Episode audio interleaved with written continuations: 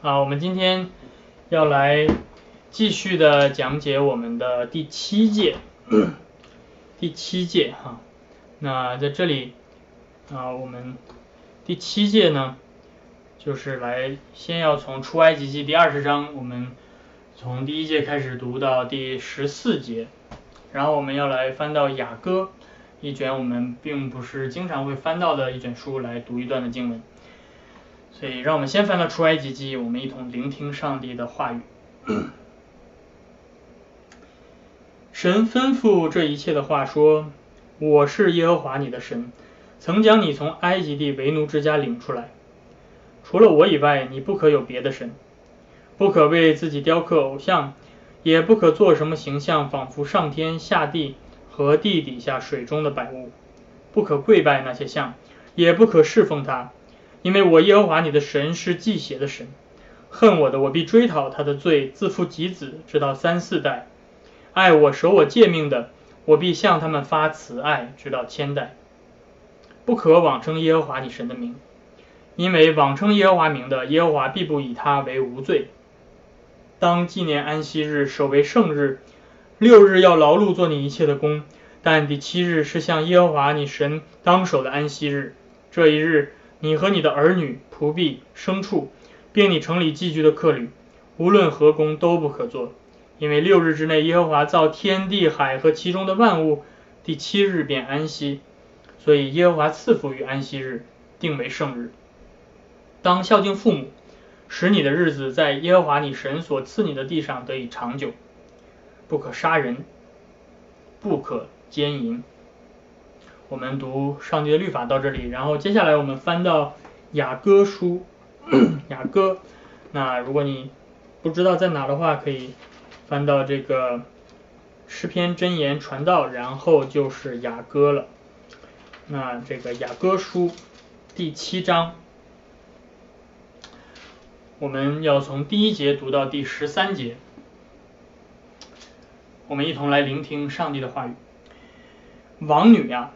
你的脚在鞋中何其美好，你的大腿圆润，好像美玉，是巧匠的手做成的。你的肚脐如圆杯，不缺调和的酒。你的腰如一堆麦子，周围有百合花。你的双乳好像一对小鹿，就是母鹿双生的。你的颈项如象牙台，你的眼目像西施本。巴特拉病门旁的水池，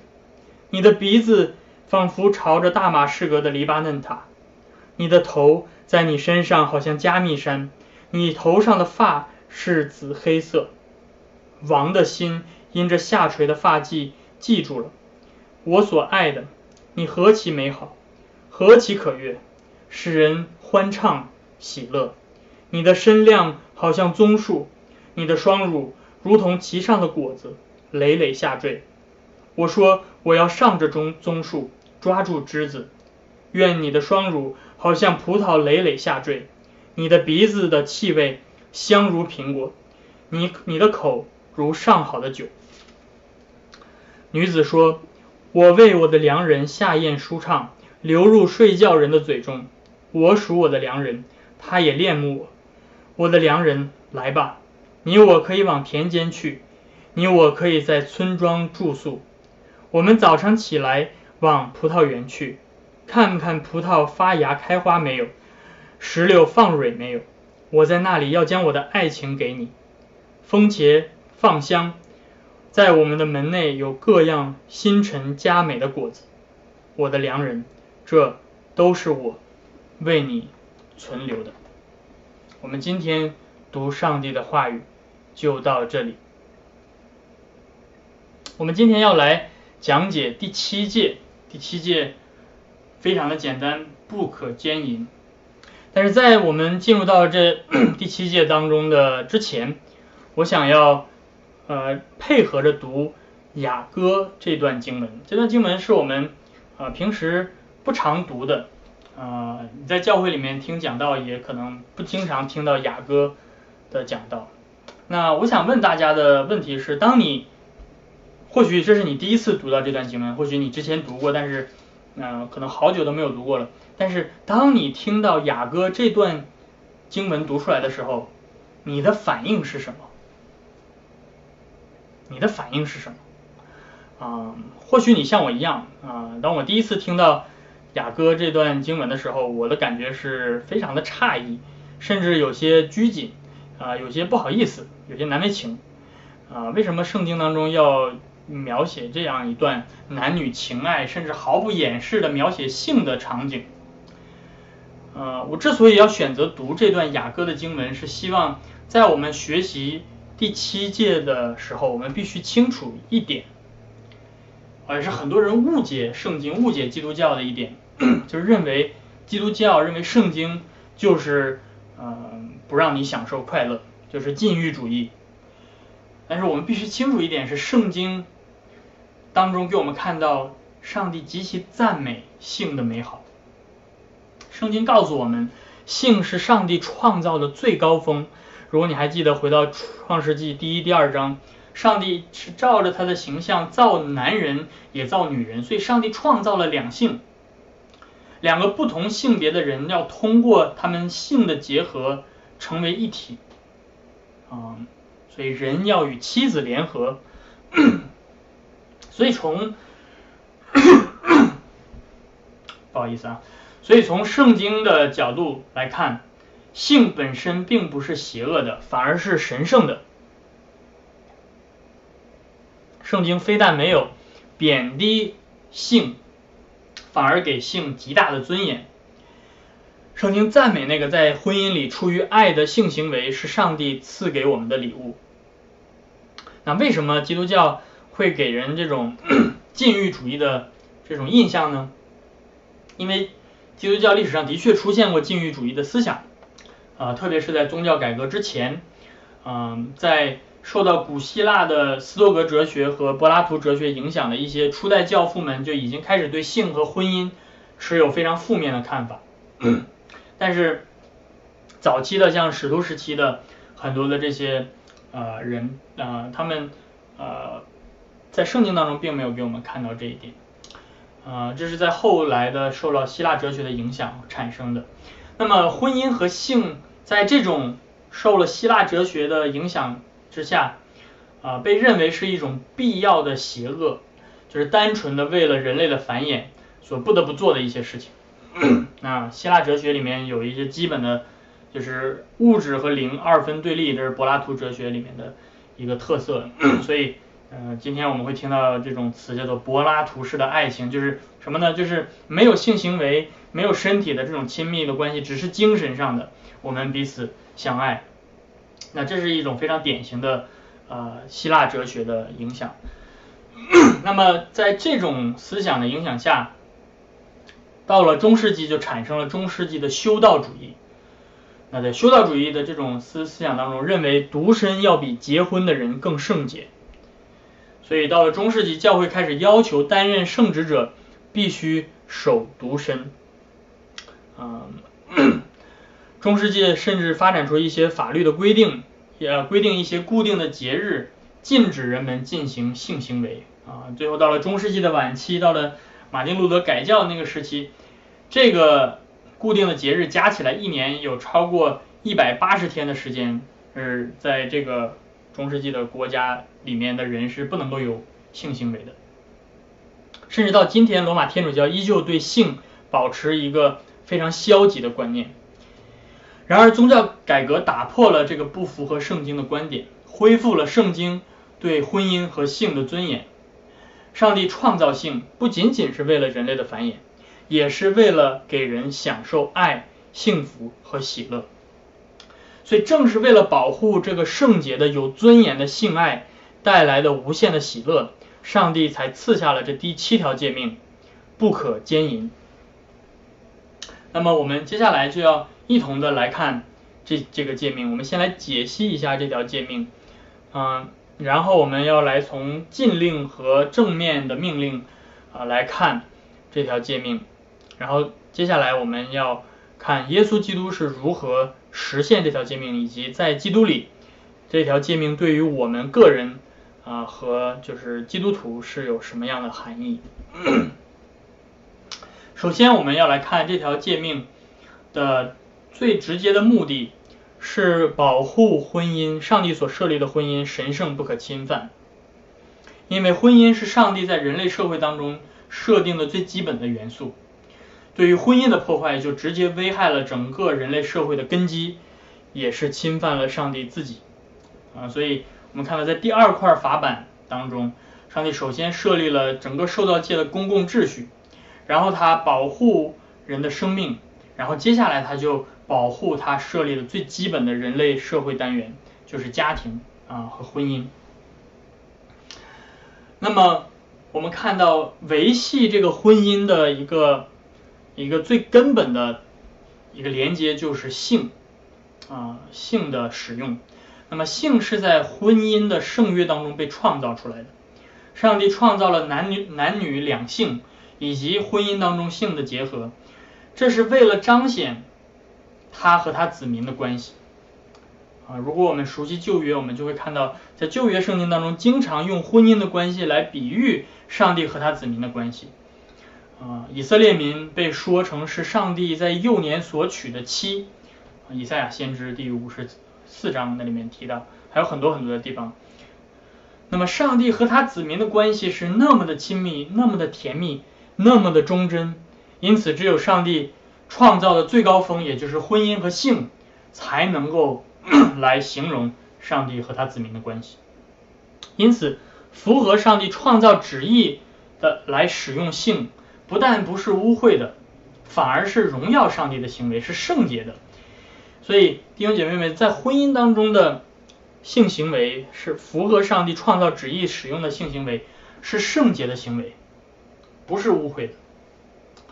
嗯，所以我们需要先扭转我们这样的观念啊，好像基督教一谈到性就谈色性变，就是感觉好像啊一谈性就是哦这个不干净不干净的东西，不是的，性是圣洁的，而正是因为性是圣洁的，因此上帝要我们尊重婚姻，尊重性行为啊，不能去胡乱的使用。但是我们看到，因为人类的堕落，上帝原本创造的美善之物都被人扭曲滥用了。那么，既然性是创造当中非常重要的一个部分，自然它被滥用的程度也是最严重的。我们看到，在人类历史当中，性的犯罪是各个时代最流行的罪啊。在古希腊、罗马时期，我们看到非常非常多的这样的啊性的滥用，尽管。古罗马时期的法律依旧规定是一夫一妻制，但是实际上在实际生活当中，罗马很多的这种，尤其是上层社会，他们实际实行的是多妻制。另外还有很多的这种换妻的行为，在古罗马是非常非常的常见。嗯，所以我们看到今天我们所谓的现代的性解放，就是在上个世纪六十年代、七十年代在美国啊发生的那那个解放运动，性的解放运动。其实不过是回到了古代的啊异教文化当中，嗯，那这个我们在之前有有谈过，所以我们不在这里面过多的去聊。那么我们就直接来看这条诫命的禁令，首先是禁止的负面的禁令。这条诫命的动词啊，naaf，最直接的意思是指。与其他人的已婚配偶或者订婚者发生性行为，这也就是我们通俗所讲的叫做通奸。这种婚外的性行为是最严重的性犯罪，因为它直接破坏了婚姻的圣约关系，违背了人在上帝面前所立的婚约的誓言。一个发生婚外性行为的人是非常非常非常非常可耻的行为。因为在婚姻之外发生性行为的人是一个被约的人，他违背了在上帝面前立定的圣约的关系，因此他是一个没有信用的人，是一个无信的人，一个能够背叛自己的配偶的人，他也会背叛任何其他的人。因此，上帝非常的恨恶这种罪，在摩西律法里面规定，对犯这种罪的人没有任何的赎罪祭可以献，而是直接处以死刑。那么，在婚姻之外触犯第七戒，还有除了通奸之外的行为，还有其他很多的行为啊，例如卖淫的行为啊，把自己的身体当做性工具去做商业的交易，就是卖淫的行为，或者使用色情的产品、服务或者内容，同性的性行为、娈童啊，非婚姻状态下的同居等等，这些都是在婚姻之外触犯第七条诫命。但是，除了在婚姻之外犯罪，在婚姻之内依旧有可能违背第七条诫命。例如，在婚姻里面的性犯罪，比如性暴力或者性虐待等等，这些都是触犯第七条诫命。另外，消极的一面，在婚姻里面拒绝不履行配偶的义务，也就是拒绝夫妻生活，也是犯罪。啊，保罗在哥林多前书第七章里面那边提到，夫妻要彼此尽这个夫妻的责任，嗯，所以拒绝与拒绝在婚姻当中呃进行性行为也是犯罪。除此之外，这里面在婚姻里面还包括精神上的出轨，尽管他肉体上没有这样做，但是他精神上出轨，这也是违背第七条诫命，以及不符合圣经的离婚，啊，这些都是。在婚姻里面触犯第七条诫命，所以大家看到第七条诫命其实涉及的内容非常非常的多，那么这也意味着我没有办法在这里面把每一个问题都讲的那么透彻，啊，而且我们看到，呃，面对不同的社会群体，我们有不同的挑战和试探，比如，呃，大家知道在广大的留学生的群体当中，可能最大的试探是同居的问题，啊，对吧？那么，可能对于一些在外工作的群体，比如说务工人员啊、农民工啊，或者是因为这个商务行为而出国啊，或者去到很远的地方，这些人，他们面对的挑战可能是这些不受约束的色情服务的挑战。我们或者有的人有这些同性的倾向，或者有的人正在面临性暴力。或者是离婚的难题，所以每一个群体所面对的挑战是不同的。但我在这里面只挑一个问题来谈，就是使用色情内容的问题。啊，这个问题为什么这么重要？因为这个问题非常的普遍。嗯，二零一五年在。呃，美国有一个基督教的保守的基督教的一个机构召开了一次大会啊，这个 全国性的对吧？各个地区的各个不同的这些教会的领袖们啊，包括各种的小组长啊、牧师啊、长老啊什么这些呃，都来到这个地方啊，来到一个酒店来来召开这个会议。但是这个会议结束之后，这个酒店的经理说。在他的酒店里面，在这次会议期间，订阅色情内容的数量，并不比其他的时间少。所以就是换句话说，今天基督徒在我们的性方面和世界没有两样，而且这个经理甚至打趣的说，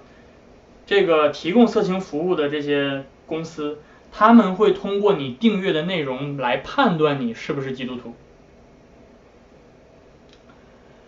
所以这个事件给福音派的信徒一个极大的冲击，就是我们需要意识到，我们并不比这个世界更圣洁。如果深入到我们的生活当中去看的话，我们和世界没有两样。按照数据统计，在教会里面去有这种问题的人，不比在世界上少。那么基督徒，我想说什么呢？我想说的是，我们需要诚实的面对这个问题。啊，我也是曾经留过学的，我也面对过同样的试探和挑战，我也曾经犯罪跌倒。所以，在这里我们不需要去隐藏什么，不需要去隐瞒什么。我们的罪都被上帝看得一清二楚。而基督徒，我想说的是，当我们去面对这个问题的时候，我们跟世人的思维方式有什么不同？当一个不信主的人，当他面对这些试探的时候，他可能会觉得说，哦，这种行为或许会给我的健康带来损害，或许会呃伤害到啊我的这个配偶，或许是我会嗯有羞耻感等等。但是基督徒，你们要记得一点，对于我们来说，性犯罪的最大的冒犯的对象，不是我们自己，不是我们的配偶，也不是这个我们的羞耻感或者等等，每一个性犯罪行为都是对上帝的直接的冒犯。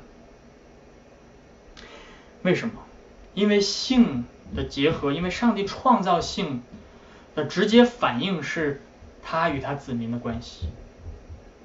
那么，任何的性犯罪，哪怕是没有伤害到其他的人，对吧？你说我只是在我的自己的屋子里面看一个这个东西，我没有伤害到什么其他人，我我怎么了？哪怕你没有伤害到任何其他的人，你也直接伤害了你与上帝的关系。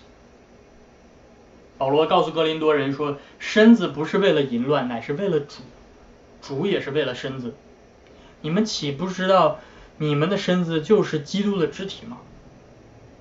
所以当你说我没有去做什么伤害别人的事情，但是你在伤害基督的身体。所以保罗说你们要逃避淫乱的事。人所犯的罪，无论是什么罪，都是在身体以外的，但是唯有行淫乱的是触犯自己的身体。而你们的身体不是属于你们的，你们的身体是圣灵的殿。你们的身体是用重价买来的，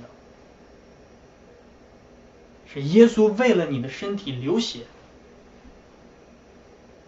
而当你去这样玷污自己的身体的时候，你实是在玷污基督在十字架上为你流出的宝血。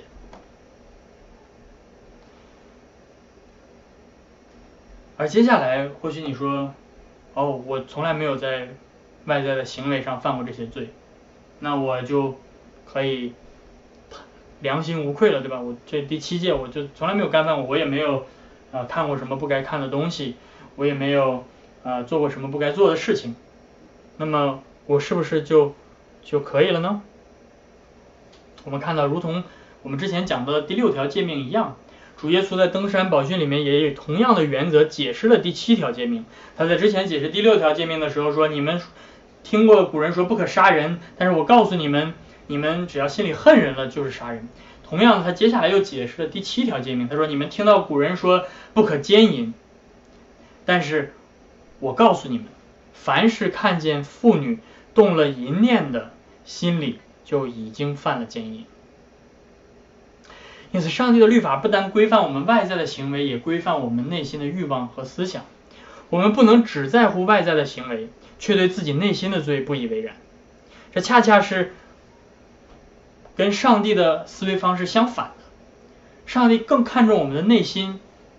而我们往往有的时候只在乎我们外在的表现。我们思想和欲望上的罪同样是致命的，因为我们外在的行为是内心欲望产生的结果。我们只有心里面有了这样的欲望之后，付诸行动之后，才会产出产生外外面的行为。所以，我们内心的欲望是根，外在的行为是结出的果子。许多的性犯罪不是好像没有经过任何的思考，然后直接反正就是直接开始呃外在的性行为导致的，不是的。很多的性犯罪往往是从一个念头开始，往往是从一个不经意的眼神开始，往往是一不小心看到了一个什么东西开始，然后慢慢慢慢慢慢发展，成为不恰当的亲密的关系。或者不健康的生活方式，最后结出一果恶果。那圣经给我们看到的，或许当你想到第七条诫命的时候，一个最直接的、最明显的故事，大家都很熟悉，就是大卫和拔示巴的故事。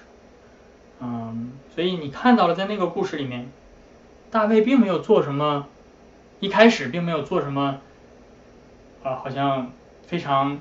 一上来就是非常邪恶的行为，他一开始只不过是天气凉了，对吧？在这个午呃夕阳午后出来散个步，对吧？只是一个非常不经意的事情，然后就走着走着，一不小心，他也不是故意的，一不小心看到了，哦，这一不小心看到了，他并没有做错什么，他是不小心看到了，哦，那今天很多人面对破碎的家庭、破碎的婚姻，他们都会找这样的借口说啊，我只是不小心而已，但是很多很多这种。罪都是从一个一个小小的不小心开始，哦，不小心看到了，那他应该做什么呢？他应该马上转过去，不要再继续了。但是从这一个不小心看到，变成一直盯着看，一直盯着看，从这一直盯着看开始，心里开始产生了欲望，然后这个欲望开始不受勒不受约束，开始像一匹野马一样，开始没有被勒住，然后就开始放纵自己。然后他就开始利用自己的权柄，不择手段的获得他要想要获得的东西，他要获得这个女人。所以有的时候弟兄姐妹们，上帝约束我们的能力，约束我们的权利，是帮助我们，对吧？你没有爬到那个程度，你不是那个国王，你没有这个权利，可以想要叫这个女人来就就叫这个女人来。上帝在帮助我们，在约束我们，不去。有那个权利去做我们想要做的事情，但是大卫到了那个地地步，他有这个权利，他可以招这个女人进宫，然后他就可以做他想做的事情，最后他可以用他的权利去杀死这个女人的丈夫，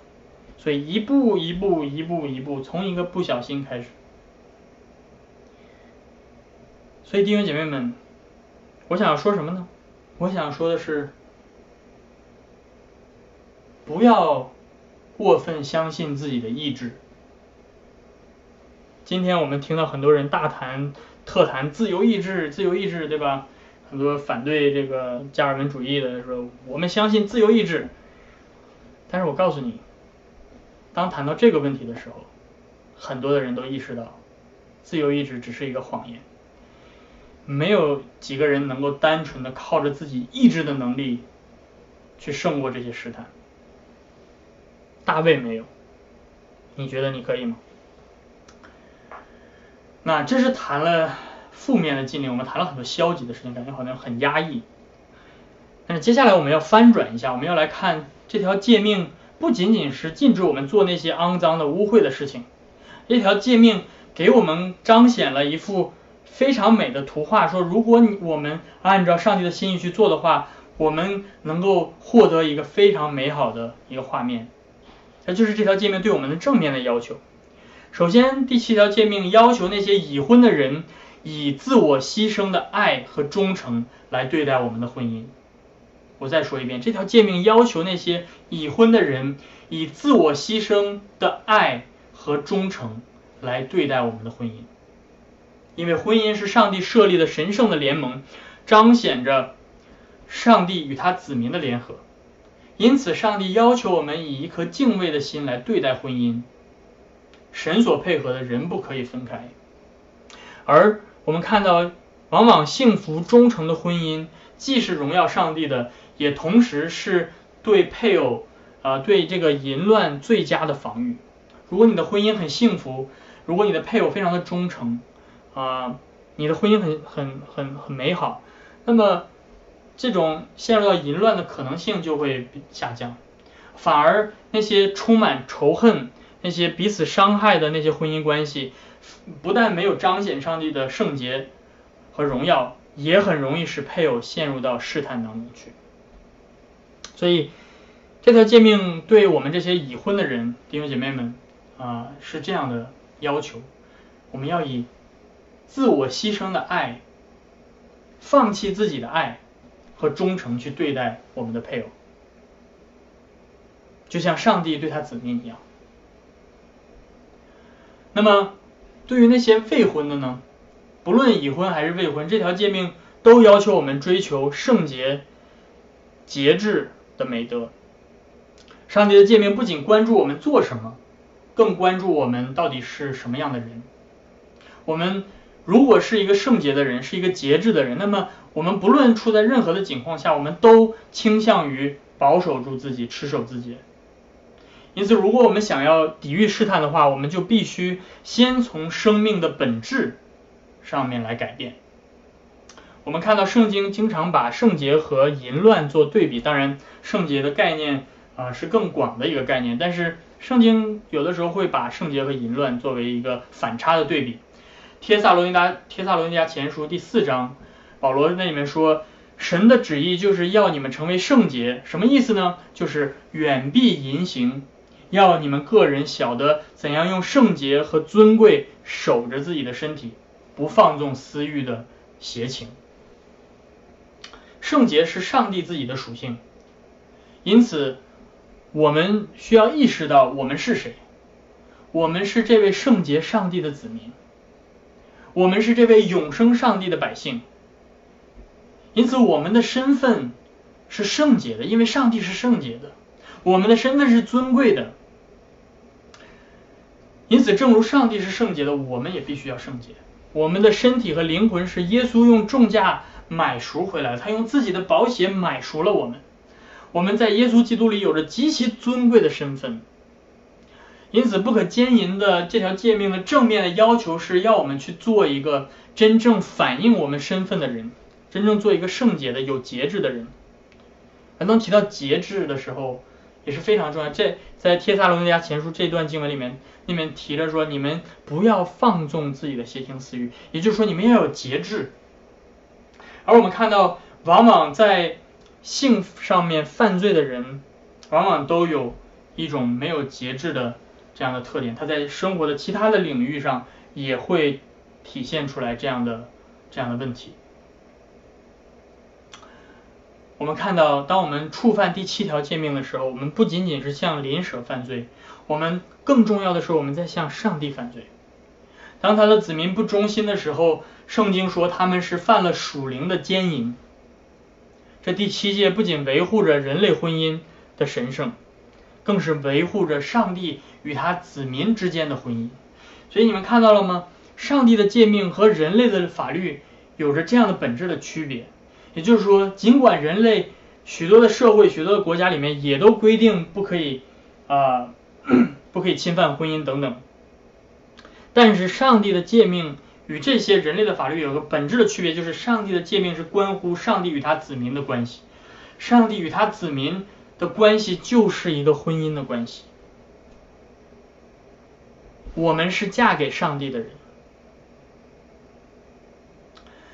而当我们用这第七条诫命来审视我们生活的时候，我们发现，我们依旧时常违背上帝的命令，我们的眼目和内心依旧时常叫我们跌倒，因此我们无法靠自己在上帝的律法面前站立的稳，我们必须回到主耶稣基督里来寻求那个真正的意义和真正的圣洁，因为耶稣基督才是我们真正的意义、圣洁和救赎。所以我们就来看一下。耶稣基督是如何实现这第七条诫命的？延续旧约中上帝与他子民的婚姻关系，在新约圣经里面，保罗也用这个夫妻的结合来比喻基督与教会的关系。保罗说，人要离开父母，与妻子结合，二人成为一体。这里面保罗是引用出呃创世纪，然后他接下来说，这是极大的奥秘，但是我是指着基督和教会说的。在以弗所书第五章，所以保罗把创世纪那里面的创造人类婚姻解释了，做了一个神学性的解释。他说，其实上帝在起初创造亚当夏娃的时候，他脑子里面想的是基督和他的教会，基督是新郎，亚当所预表的，而我们他的教会是他的新娘。就是夏娃所预表的，而当上帝创造了那个那对夫妻进入到婚姻当中，用性结合在一起的时候，上帝就给我们看到了一幅图画，就是基督和我们，就是他的教会的那个完美的结合。因此，我们看到基督是真正忠心的丈夫，他实现了这第七条诫命，这个爱的诫命。他是那个真正以牺牲的爱和忠诚，全心全意的爱着他的新娘的那个丈夫。他从天而降来寻找她，为他舍己，用水和道把他洗净，成为自己荣耀的新娘。基督是如此完美的爱着他的教会，如同爱惜自己的身体一样。实际上，他的确真的称他的新娘就是他的身体，而他自己是他的头。我们看到，在基督里，我们看到那个。在雅歌里，我们今天读到那个深深的恋慕着这个王女的那个君王，他把自己最专注、最忠贞的爱都倾注了在他的身上。他曾经为了他上十字架，为他舍命，并且将来他要再来。就像诗篇第四十五篇那个诗篇里面，呃，是那个王家的婚礼的诗篇。但是我们在那个诗篇里面，我们看到了耶稣基督的形象。我们看到，在诗篇里面，我们读到诗篇第四十五篇说：“我的心里涌出美词，我论到我为王所做的事情。”这个诗人开始描写这个王和他和他的妻子和这个王女之间的婚姻。他当他描写这个君王的时候，他说：“这个是大能者呀，佩腰间佩刀，大有大有荣耀威严。他为真理谦卑公义，赫然坐车前往。”无往不胜。他首先描写了这个君王的胜利，然后第六节开始，这个诗篇的作者他说：“神呐，你的宝座是永永远远的，你的国权是正直的，你喜爱公义，恨恶罪恶，所以神就是你的神，用喜乐的油膏你，胜过高你的同伴。”还记得希伯来书的作者引用这段经文说：“这里面所说的就是圣子。”就说的是耶稣基督，而上帝用喜乐的油膏他，然后接下来这个诗人的作者，呃，这个诗篇的作者接下来说，这个君王得胜了之后，他凯旋回来之后，他要迎娶他的新娘，然后他说你的身上有抹药、沉香、贵肉肉桂的香气，象牙宫中有丝弦乐器的声音，使你欢乐。然后有君王的女儿在你尊贵妇女之中，王后佩戴着金饰站在你的右边。然后他说，接下来王要羡慕你的美貌。十一节，他因为他是你的主，你当敬拜他。然后十三节那里面说到，王女在宫中极其的华美，她的衣服是用金线绣的，她要穿锦绣的衣服，被引到王的面前。随从他陪伴的童女也要被带到你的面前，他们要欢喜快乐的被引导，他们要进入到王宫。弟兄姐妹，你们看到了吗？这个诗篇在描写的，就是羔羊那位君王最后的婚宴。这个诗篇所描写的，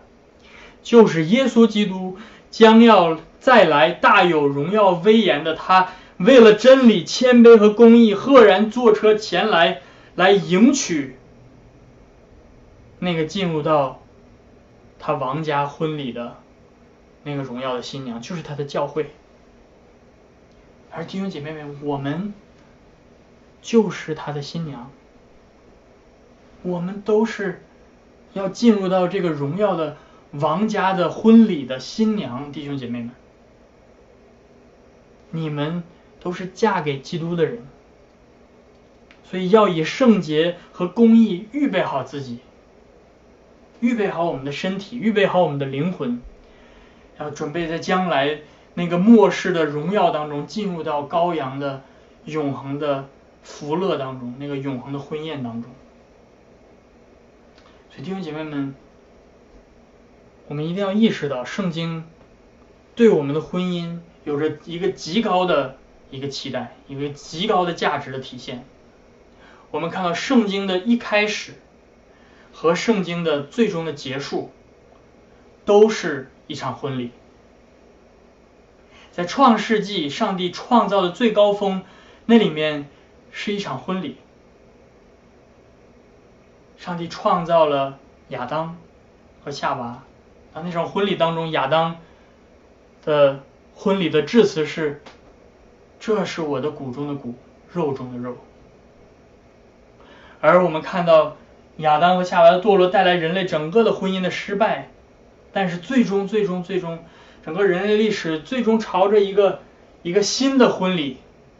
正在前行着。在启示录里面，使徒约翰给我们看到宇宙的最终的完结点，也是一场盛大的婚礼。而在那里，那个幕后的亚当对他的新娘说：“你是我的骨中的骨。”肉中的肉，那个幕后的亚当，他完全的实现了起初的亚当的失败。因此，弟兄姐妹，我们看到婚姻和性在上帝的眼中是如此的尊贵，是如此的圣洁，如此的荣耀。这第七条诫命向我们彰显的，恰恰正是上帝这伟大的计划，并且向我们反映了基督对他新娘那真正完美的忠诚与爱。而如今，在基督里，我们也被基督的灵充满，被塑造成为基督的样式，成为圣洁。因此，弟兄姐妹，最后我们要来一同来看，明白了基督满足了这第七条诫命，对我们今天的生活有什么意义？我想说，我们今天如何来彰显基督徒的圣洁？我们如何来遵行第七条诫命？还是分为两个层面，一个是个人的层面，一个是家庭和婚姻的层面。首先。作为个人的圣洁，不论我们是已婚还是未婚，我们都是嫁给了基督的人，因此我们都要对基督忠心。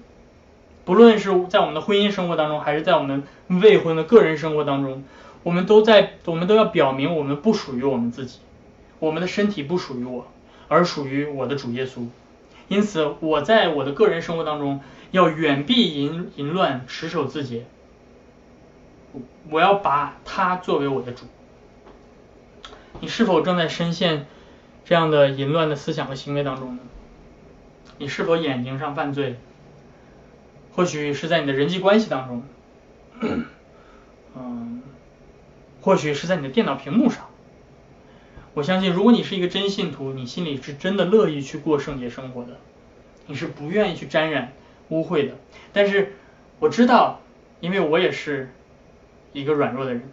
你会感觉到你的软弱，你会十分的痛苦，你会尝试的去戒掉，你会尝试的去拒绝，可能一开始一个星期、两个星期，咬着牙坚持三个星期，然后一个月，然后啪，你又跌倒了，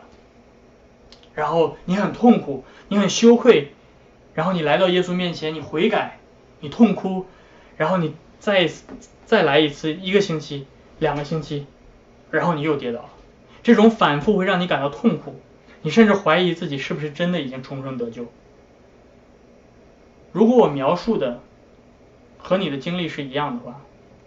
不要感到惊讶，因为这是许多人的经历，这也是我曾经的经历。记住，你身处在一个属灵的战场里，而且你不是一个人，你不是自己孤独的在与那个不可战胜的仇敌在征战。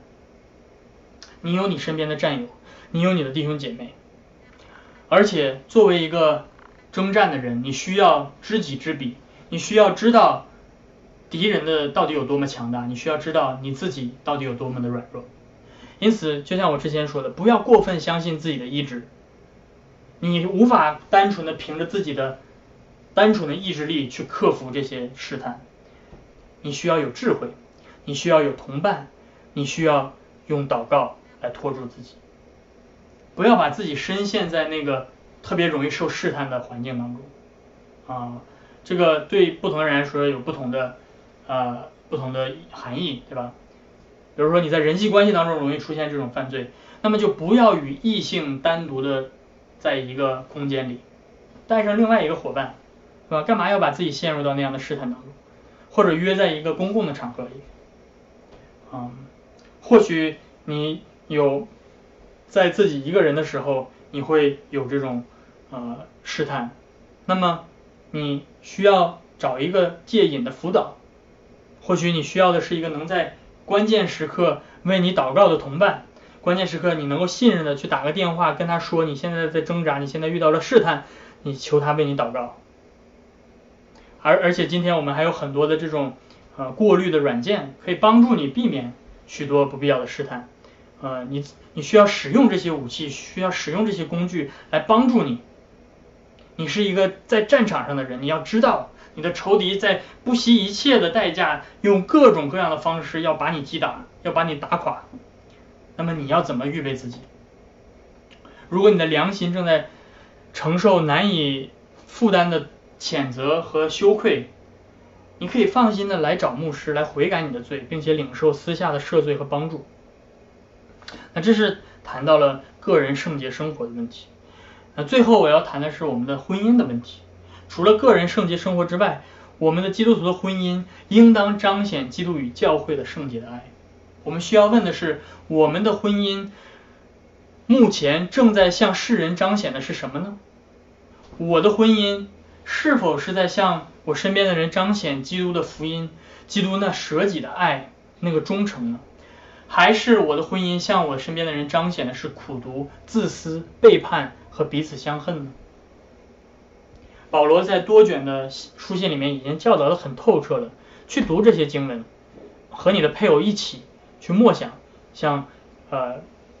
以弗所书第第五章那那里，或者哥罗西书，因为保罗已经写的非常非常的多，像彼得前书等等这些地方，去默想这些经文，彼此分享。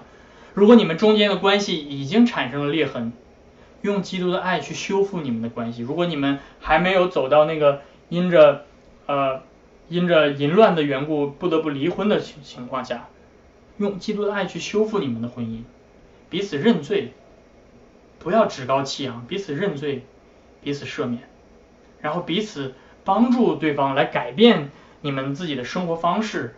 如就如基督爱教会。